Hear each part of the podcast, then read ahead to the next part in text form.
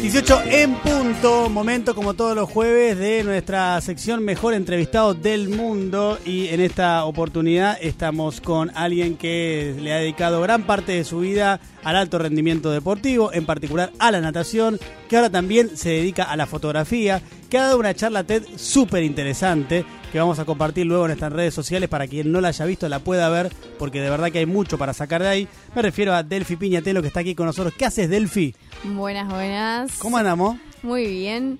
Qué bueno. de comerme un bowl eh, de remolacha con semillas increíble. O sea que estás en un momento alto. Alto, Alto. sí, una, una gran cantidad de dopamina. Eh, tenía de eh, ¿Qué tenía eso? ¿Remolacha ahí? ¿Semillas? Remo- remolacha, banana, sí. semillas, muy rico. ¿La banana qué onda ahí con la remolacha? ¿Juega? Recontra juega, Voy a pero probarlo, ¿eh? increíble. O sea, banana muy nunca rico. se me hubiera ocurrido la combinación Era tipo un batido de remolacha Sí. con banana que le terminaba de dar ese gusto de, de azúcar natural que tiene. Pero todo batido. Todo batido, hecho un bolsito ahí con cositas arriba. Lo voy a probar, ¿eh? Muy rico. Lo voy a probar. Muy recomendado. A ver qué onda. Em, Delphi, nosotros acá tenemos eh, siempre para arrancar una biochequeada.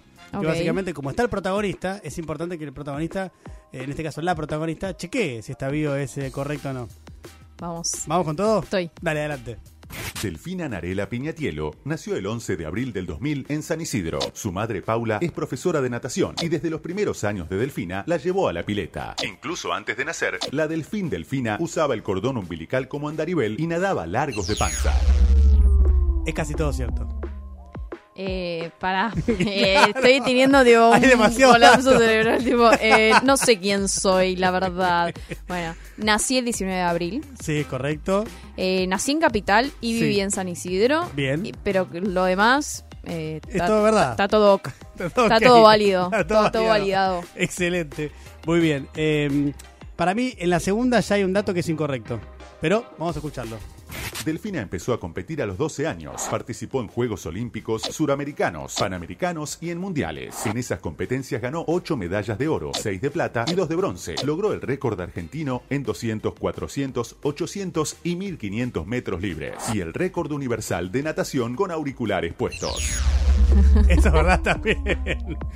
¿Sabes qué? Mientras iba corriendo el audio dije eh, que no me pregunte lo de las medallas porque no tengo ni la más pálida idea el- la cantidad. Sí. O sea, no ni idea. Si tengo que corregir algo de ahí, eh, te voy a decir que está válido Está igual. chequeado, esto está, todo chequeado. Esto- este- esta parte no está Eh. chequeado, lo de los auriculares puestos. El récord. No está chequeado lo del récord universal. Récord universal. No está chequeado. Em, Pero es un buen récord, ¿eh? Es un, podría ser un buen récord, la verdad es que no se lo vi a nadie, no Sí. vi a nadie olvidándose los AirPods puestos para competir. Es una anécdota muy graciosa. ¿Eso te pasó? Pasó de verdad. O sea, competiste con los O sea, no hubo puestos? récord universal, pero sí me olvidé los auriculares puestos. Es espectacular. Eh, o sea, los tenías. Eh, Sí, eh, yo estaba escuchando música Vos siempre escuchás música. Sí. Siempre. y me saqué un auricular y cuando te sacas uno se apaga el otro la música. Entonces me olvidé que estaba ahí y yo estaba tan concentrada en la carrera que, o sea, me olvidé.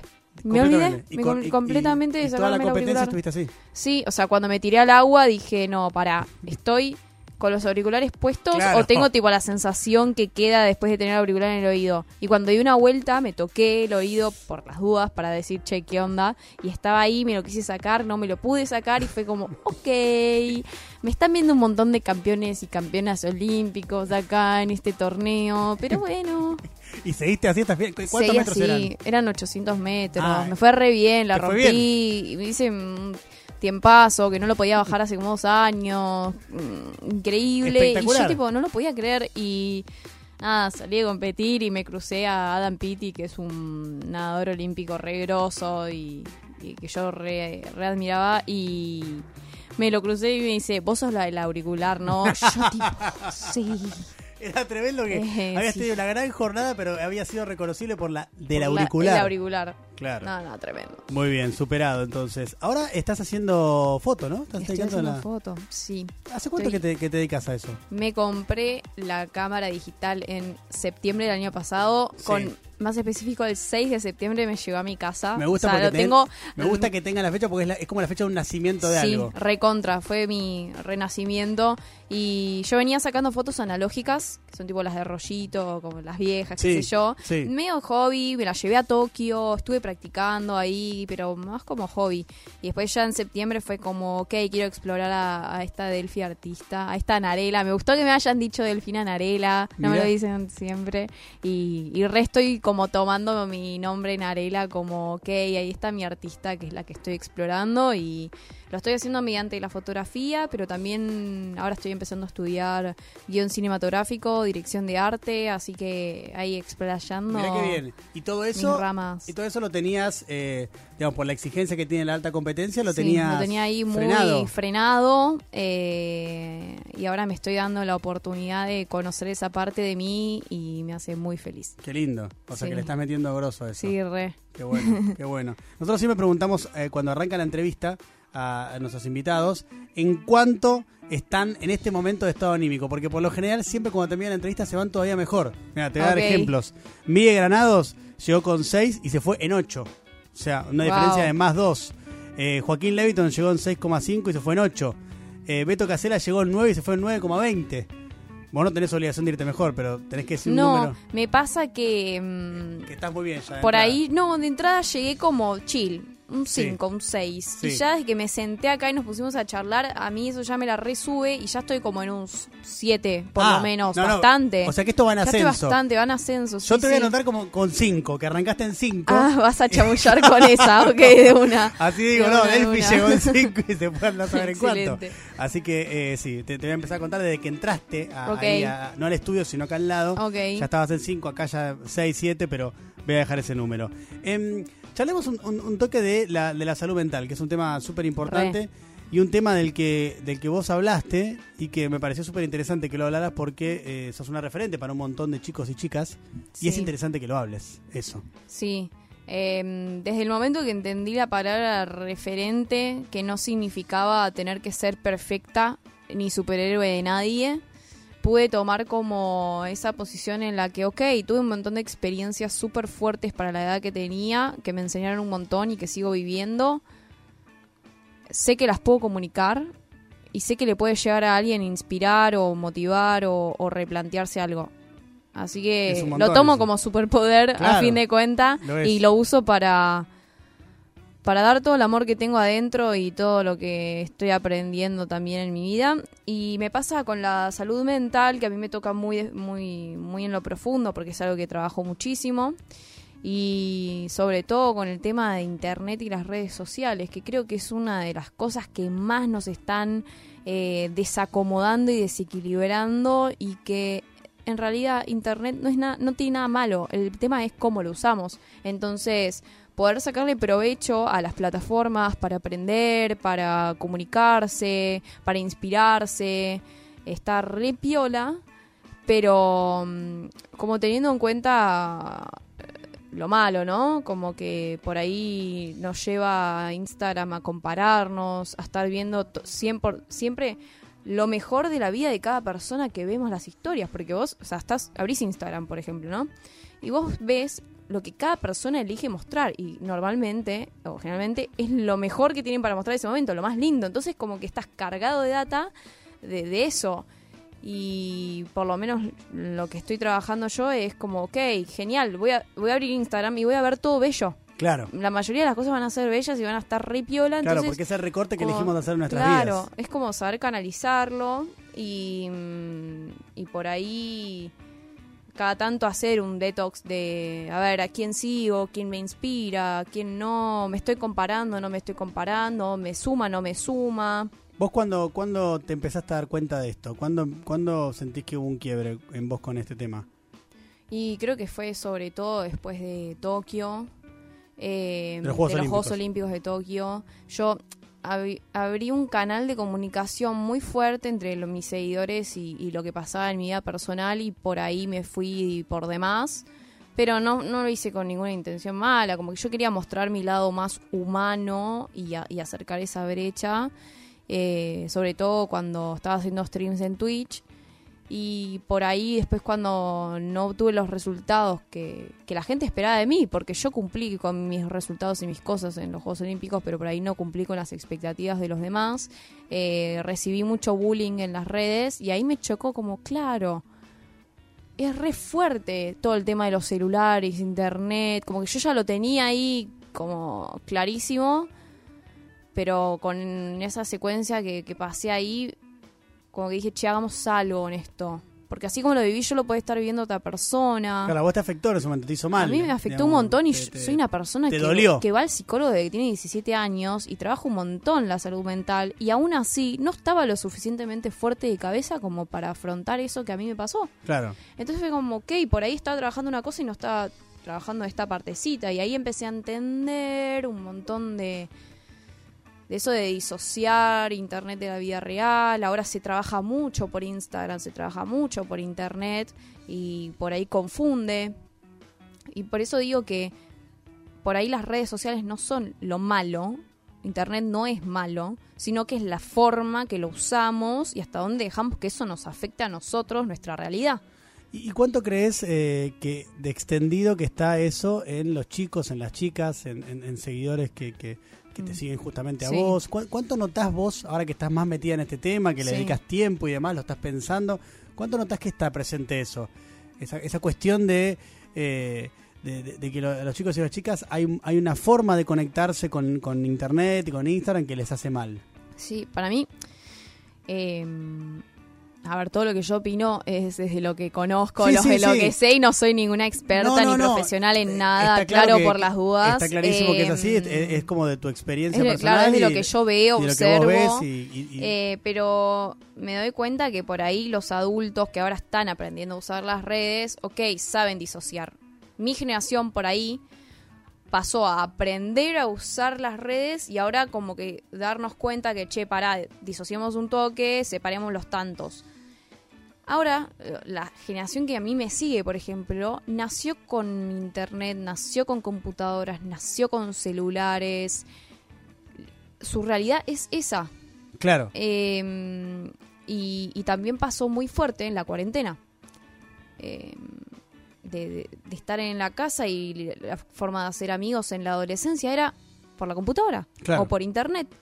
O sea, lo- digo, de- desde los chicos entre, no sé, 14, 15 años, 18, que, a ver, es la adolescencia, es donde vos eh, pasas por la puerta, haces cambios de amigos cada tres meses, eh, son, hay un montón de cosas eh, de esa edad que es bastante complicada, la verdad. Eh, lo hicieron todo a través de internet y encerrados en una casa, entonces hay un montón de factores y cosas que están involucrándose y metiéndose ahí y mm, bueno, por ahí, por eso para mí es súper importante como ser conscientes de, che, estamos usando las redes sociales. Claro, Fijémonos de qué manera. claro, claro. Porque entiendo que te deben llegar un montón de casos de, de chicos o chicas que te han comentado distintas cuestiones, ¿no? De, de, eh, de, de que la pasan mal también Sí. en redes, ¿no? Recontra, recontra. Eh, muchos chicos que, que veo que los perfiles eh, no tienen fotos, pregunto por qué, y porque me siento así, asá, no me gusta, y ok, reaceptable. Claro, pero, pero que no presión. sea que no sea que ellos se sienten así porque por eso de la presión a, a, a cumplir al cierto estándar eh, o compararse con otras personas que sea por algo que bueno es de ellos y que quizás si lo pueden trabajar lo mejoran y listo pero eh, que no sea por por eso de que las redes los estén les estén llenando la cabeza de que tienen que cumplir cierto estándar Estamos hablando con eh, Delphi Piñatelo aquí en Me- Mejor Entrevistada del Mundo, la sección que hacemos todos los jueves. Delphi, ¿y vos te diste cuenta en un momento que, mm, que o sea, tenías un vínculo muy muy apegado con, eh, obviamente, con tus seguidores, habías generado una suerte de, de comunidad, ¿no? Un, un vínculo muy fluido, y en un momento te diste, este, cuando estabas adentro de eso, tal vez no te das cuenta, pero en un momento después de Tokio te das cuenta de ese quiebre y ahí te das cuenta de eh, de que tal vez estabas muy pendiente de esa mirada del otro que se expresa en las redes sociales. Sí, nunca había. La realidad es que a mí nunca me habían como atacado en las redes. Era la primera vez y fue muy masivo, Claro. sumado a un resultado deportivo de muchos años de trabajo. Claro. Entonces a mí más que lo que se decía en las redes, que era muy ofensivo, la verdad. Me han llegado a decir cosas muy feas. Eh, más que eso, era como que se me rompía una convicción personal de, ok, me la pasé entrenando cinco años para representar a mi país con toda la pasión y amor del mundo que le tengo, a representar a la bandera. Por ahí no fue el mejor resultado que alguien podía esperar y, y por eso tipo me tenían que como que tratar de esa manera. Yo dije, wow. Obviamente que yo en ese momento, viste, a veces cuando te pegan tanto de esa manera, te cegás y ves solo esos comentarios. Había una infinidad de comentarios de gente alentándome y, Claro. y felicitándome y des- cuando fui empezando a sanar esa situación como que caí en la cuenta de que estaba toda esa gente ahí y me, me empecé como a agarrar y aferrar de eso.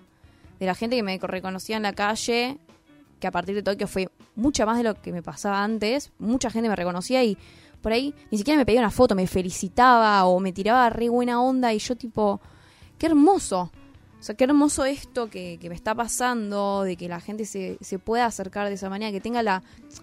como que pierda la vergüenza y se acerque a decirme cosas lindas, para mí es un mimo al corazón y jamás, te juro, ¿eh? No, o sea, si no lo tendría contado con, con los dedos de la mano, ni una persona se me acercó a tirarme Mala onda. mala onda Claro. o basureadas. Claro. Ni una sola.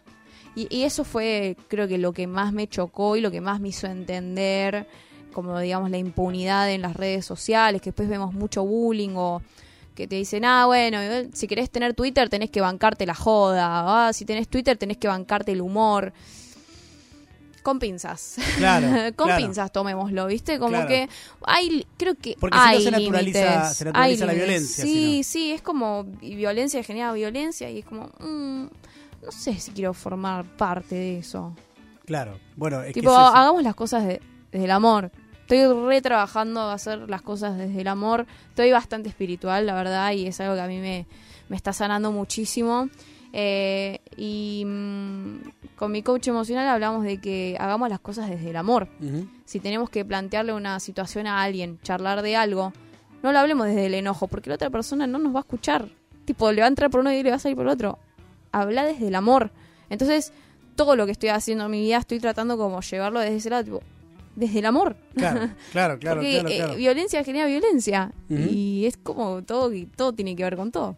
Y hay, eh, hay chicos y chicas que desde que empezaste también a hablar de estas cosas y demás, eh, eh, ¿te cuentan sus cosas también? ¿Te, dice, te, te, te- te escriben Sí. y te dicen, me, me pasa esto o me pasa aquello? Sí, por ahí ahora no lo veo tanto, lo veía más cuando tenía esa afinidad en Twitch, por ejemplo. Claro. Por ahí prendía y me ponía a hablar de un tema así de salud mental, porque alguien me preguntaba, che, Delphi, me pasó esto con mi novia, o eh, Del, eh, no sé qué hacer con la facultad, bla, bla, bla, bla. Y yo presión, claro. digo, bueno, o sea, te voy a dar, yo obviamente daba mi opinión, como estoy Claro. haciendo ahora, como que, che, mira, yo La pienso, mirada. pienso esto, esto, esto, por ahí otras personas opinaban en el chat, nos poníamos a charlar de eso, y por ahí terminaba el stream, entraba a Instagram o algo, y veía con que alguien me escribía y me decía, Del, gracias por lo que dijiste hoy, me despertaste esta duda, me hiciste pensar, me hiciste reflexionar.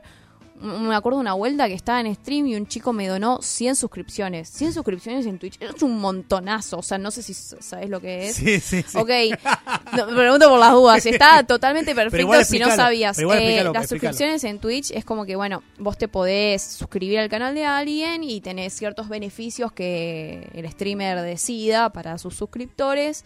Eh, creo que salen unos 5 dólares por suscripción. Yo dije, el chico vino y, y me dio 100 suscripciones. Y yo le digo, pará, no, O sea, no, no, no las voy a aceptar. Claro, el chavo- era como mucho. Sí, era un montón. un- Y el chico eh, me dice, no, Delphi, vos me, me acompañaste un montón todo este año, me hiciste reflexionar un montón de cosas y ahora los estoy laburando y estoy mejorando cosas personales. Yo, yo me quedé como, claro. Bueno, pero ahí Dije, es, un, es un buen ejemplo de que también las herramientas eh, virtuales tienen un aspecto, si son utilizadas para ese lado, muy positivo. Por eso es lo que te digo, No, es de- la forma. de el- intercambio, Re. de enriquecimiento, de inspiración, hay un montón de eso también. Lo que de- pasa es que, claro, el ruido que genera la violencia eh, Sí. tiene mucho más, eh, no sé, mucha más primacía, te- te- está mucho más visible. Sí. ahora. Eso es lo que pasa. Y afecta más también, ¿no? Sí. Obviamente. eh, recontra. Por eso está el contenido del chisme, del de eso. Sí, sí.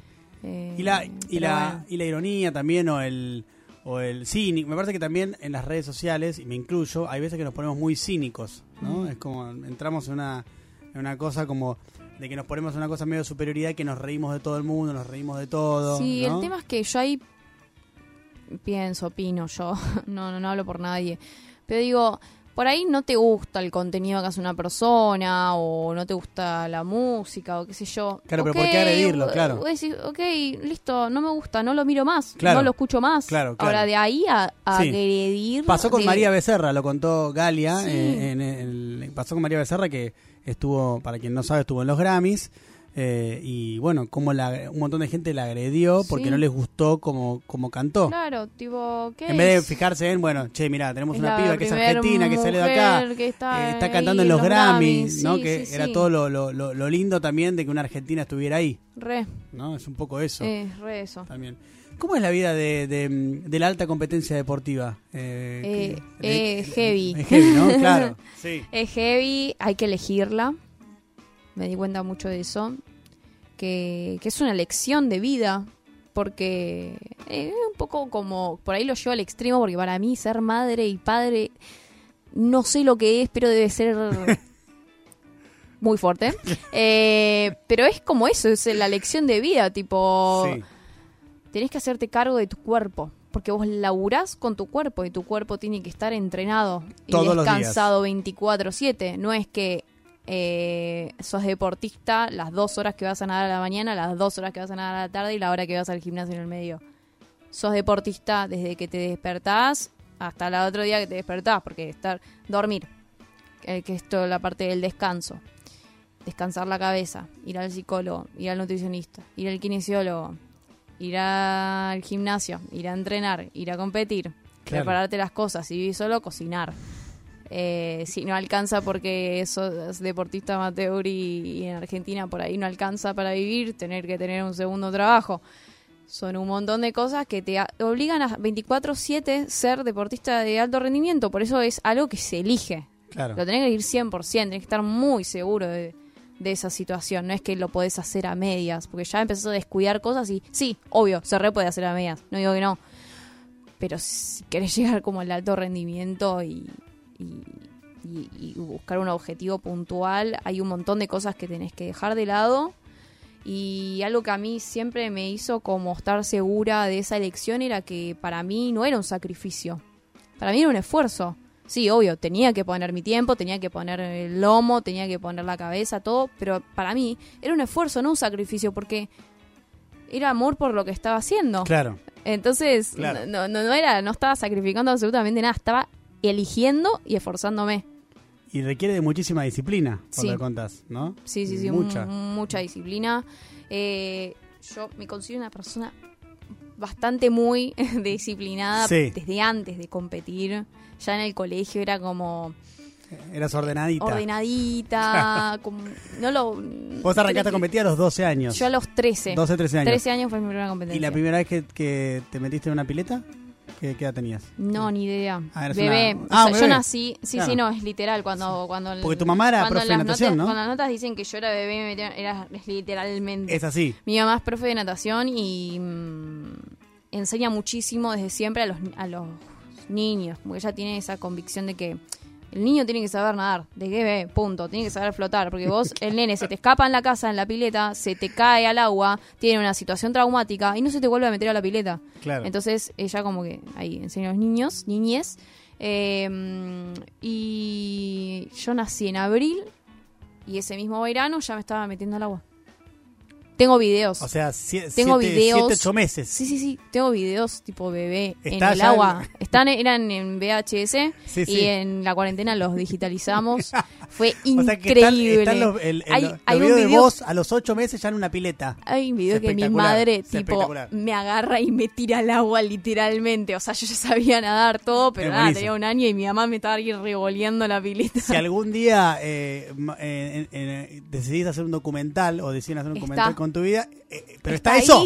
pero recontra. Es espectacular. Está recontra ahí toda esa data. Y Es sí. tremendo. Es todo, porque las imágenes son increíbles. Ves una bebita de ocho meses que la- su mamá la tira a la pileta por primera vez y después la ves en la alta competencia deportiva, Sí, ¿no? sí, sí. olvidándose un, A un un auricular. auricular. Ay, sí, bueno, yo tengo eso de que soy re disciplinada, pero a veces entro tanto en mi mundo que me cuelgo. Y sí, Soy colgada. Porque entiendo que también habrás desarrollado, con todo esto que contás, de cómo la disciplina en la alta competencia deportiva, también habrás desarrollado un altísimo nivel de concentración. Sí. Que no me imagino una- un, un deportista que alcanzó lo que vos alcanzaste si no tiene mucha concentración. No, sí, hay, ¿no? que- Es como, hay momentos en los que, ok, la cabeza tiene que estar acá. claro. Puede pasar cualquier cosa afuera y la cabeza tiene que estar acá. Hubo momentos de mi vida que me ha costado muchísimo, Y sí, pero lo he logrado muchísimo. Eh, sobre todo secuencias como, no sé, los Juegos de la Juventud, que justo falleció mi abuela, tenía que competir igual. Que por ahí se vuelve repetitivo cuando, los, cuando nombro esas cosas que me pasaron, pero para mí fueron súper fuertes y que a Claro. mí me demuestran que, que si yo realmente tipo tengo que enfocar la cabeza en algo, lo puedo hacer porque ya lo he hecho. O sea, es algo que, que- Claro. que lo tengo ahí. Está, es parte de mi personalidad. Y, lo que está ahí adentro. Ujú. y, y en todas esas eh, oportunidades eh, las superabas yendo para adelante y concentrándote, Sí. ¿no? Sí, tengo ahí algo medio mm, masoquista, o no sé. Eh, trabajo bastante mejor bajo presión. Mirá. Sí. Bueno, lo- lo- Dependiendo qué presión igual, Sí, ¿no? sí, claro, y, y claro, yo pero- tengo que estar bien pero al respecto, pero como que esa presión me hace sacar un plus extra de mí. Que me, me estoy dando cuenta ahora en la fotografía, por ahí tengo que cubrir un festival y me dicen, bueno, entrega las fotos, saca fotos en un show, tenés que entregarlas y a los 10 minutos arranca el otro show en el escenario que está en la otra punta. Y yo trabajo. por suerte pero estabas entrenada para poder correr y... Re, Claro. sí, no sabes lo que fue Lola Palusa. Claro, llegabas. de una punta del, de, un escenario al otro, al backstage, acá, pum, pam. No, no. eh, pero re, O sea, eso, de trabajar con, con presión, digamos. con presión. Claro. Para el colegio también, dejaba la tarea de último momento. Chicos, no hagan esto, por favor, no me hagan quedar mal. Eh, dejaba todo para último momento. Pero bueno, así activaba. Porque si no me dispersaba. ¿Y qué, qué te gusta del agua? Del agua, uh. Sí. Ya de por sí es un medio distinto al que uno está acostumbrado normalmente, punto uno y básico. Sí. Eh, te hace obligarte 100% a estar conectado ahí, con ese medio. No, no hay nada de afuera que te esté afectando, salvo que vos lo dejes entrar con tu cabeza. No tenés celular, no te habla nadie. Ahí en el agua con la cabeza metida. Eh, para mí es... eh, fue, es y seguirá siendo mi lugar en el mundo. Tiene esa cuestión que decía recién que me parece que está bueno. Que claro, estamos acostumbrados en, en la superficie, cuando estamos acá, a que nuestros cuerpos actúan de determinada manera. Y- Cuando entras en el, en el agua, es, Es otra cosa. otra dimensión. Es otra cosa. Todo cambia. todo. La sensibilidad del agua, a temperatura, eso, estar en un medio, estás en el agua, ¿me entendés? Es como que a veces soy consciente que estoy en el agua y... ¿Qué? qué? O sea, ¿qué es esto? Si me estoy nadando en el agua, me desplazo, me estoy desplazando en un medio distinto a que no es aire, porque encontré la manera de poner el brazo de la... Correcto para poder avanzar y desplazarme por cómo va la sensibilidad de la mano, pum, pam. Es hermoso. ¿Y, y te sigue sorprendiendo? Cuando te tiras una pile, a veces de vez en cuando decís, che, es muy loco esto del agua. Sí, me pasó en el sur, que me tiré en todos los lados que íbamos, me tiré a todos. Ahora en En este verano, este verano. Sí, nadé en el Nahuel, todo, sin traje de neopren. ¿Sí? ¿Te Lo cual, bancaste? sí. Bien, grosso. Eh, Hace frío en serio ahí. Sí, hace frío en serio y por ahí yo, a donde llegábamos, campamento que llegábamos, lugar que llegábamos, yo, pum, al agua. O sea, Mirá. dejaba todas las cosas. Chicos, ahora te prometo que ayudo a armar la carpa, pero déjenme que me tire al agua. Y, y me pasó como esa necesidad a conectarme ahí, con el agua. Claro. Y mm, muy hermoso. Y, y ahí en el sur flashé un montón. Porque claro, o sea, todos los pibes por ahí se metían un ratito y salían del frío o se metían con neopren y yo estaba ahí. Sí, tenía un poquito de frío, pero me podía aclimatar bien y decía, qué lindo que tengo esto. Yo de la conexión con, Con el, el agua. agua. que lo puedo disfrutar de esta manera. Y fue muy hermoso para mí. ¿Y has tenido charlas con, con otros, eh, imagino que sí, obviamente, pero algunas que recuerdes con otros grandes deportistas eh, argentinos? Charlas que te hayan hecho bien, charlas que hayas, no sé, te, te haya dejado algo. Mm, Me mataste. Bueno, ahora No sé. em, es difícil recordar ahora. Por ahí también. natación es medio un deporte bastante individual y Sí. Sí. obvio tenés como los torneos que convivís más, qué sé yo, pero me pasó por ahí en Tokio de compartir eh, alguna noche, no sé, jugar a las cartas con el equipo de handball o estábamos tirados con los de básquet charlando y gente que yo por ahí re admiraba y estar charlando ahí como pares eh, para mí fue muy hermoso. Cuando se dan esas circunstancias de que se choquen deporte con deporte en una selección argentina era muy hermoso. Y bueno de las mejores charlas que he tenido en los últimos del último tiempo fue con Santi Grassi otro nadador eh, con el que también charlamos un montón de salud mental, de las energías, de cosas personales. Entonces como que creo que con él puede encontrar esa afinidad eh, de pensar de esa forma. Está bueno eso, que entre deportistas hablen de la salud mental también. Pero re importante, re importante porque te das cuenta que en realidad no estabas tan solo como pensabas. Tipo, Claro. che, no, no, no, no soy yo sola la que los domingos se la Sí, pasa sí. llorando o Claro, le pasa claro. algo o está nerviosa por un torneo. Es como que se, o- viliz- se visibilizó mucho más eh, esta problemática dentro del mundo de la alta competencia eh, deportiva después de los Juegos Olímpicos de Tokio, Sí. porque durante hubo eh, varias experiencias de deportistas eh, como vos y otros tantos Sí. de otros países que, que empezaron a hablar del tema, ¿no? Es que sí, es que De esa A presión. de- Sí, somos de.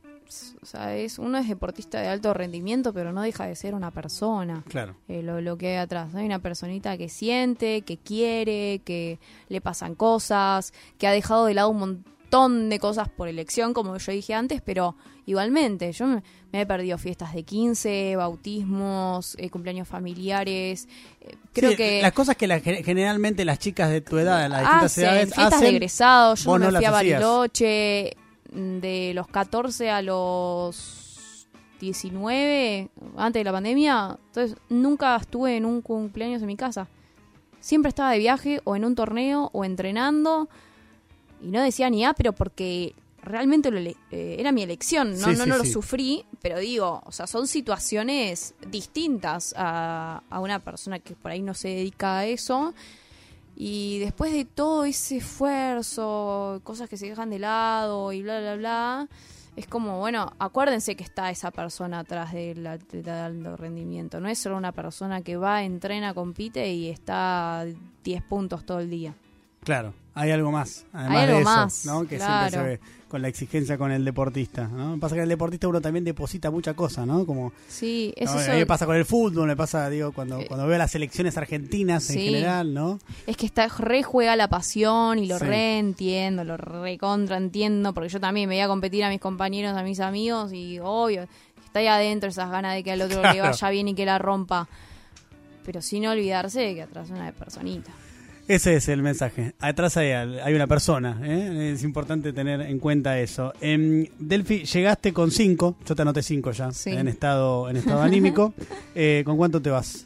Y un 8-9 estoy. Ah, estamos muy bien. Estamos te, muy bien. Te voy a anotar 8.50. Ok. Para arriba lo tiro. Genial. ¿Sabes qué Si me querés, pasaba? anoto, si querés anoto 9, ¿eh? No, ¿sabes qué me pasaba en el colegio? ¿Qué te pasaba? Estos...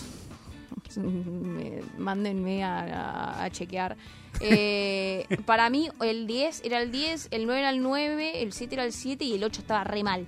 Porque no era ni el 7, ni el 6, ni el 9, ni el 10. Un 8. Pero o sea, Pero un 8. que como- estabas obsesionada estaba con el 8, ¿no? Era como- o sea, no te cerraba el 8. No, o sea, si me decías, ok, te sacaste un 3, un 4, listo, está bien. Claro. No estudié, Pero te- no lo aprobé, ya está, está todo re bien. Si Pero es un 6, 7, estoy como mm, raspando, lo puedo recuperar, bla, bla. 9, 9, 10, 10, la rompí. excelencia. 8 no te cerraba. ¿Qué es el 8? ¿Sabes qué vamos a hacer? Entonces, vamos a hacer lo siguiente, porque no, no, no quiero que quede asentado eh, un número que no te cierra del todo. Vamos, vamos a poner 9. Va a Ok, quedar 9. sí, ¿Te parece bien? Lo tiramos para adelante. Delphi Villatielo, aquí con nosotros. Delphi, ha sido un placer tenerte. Gracias por la buena onda. Muchas gracias a vos. Un placer.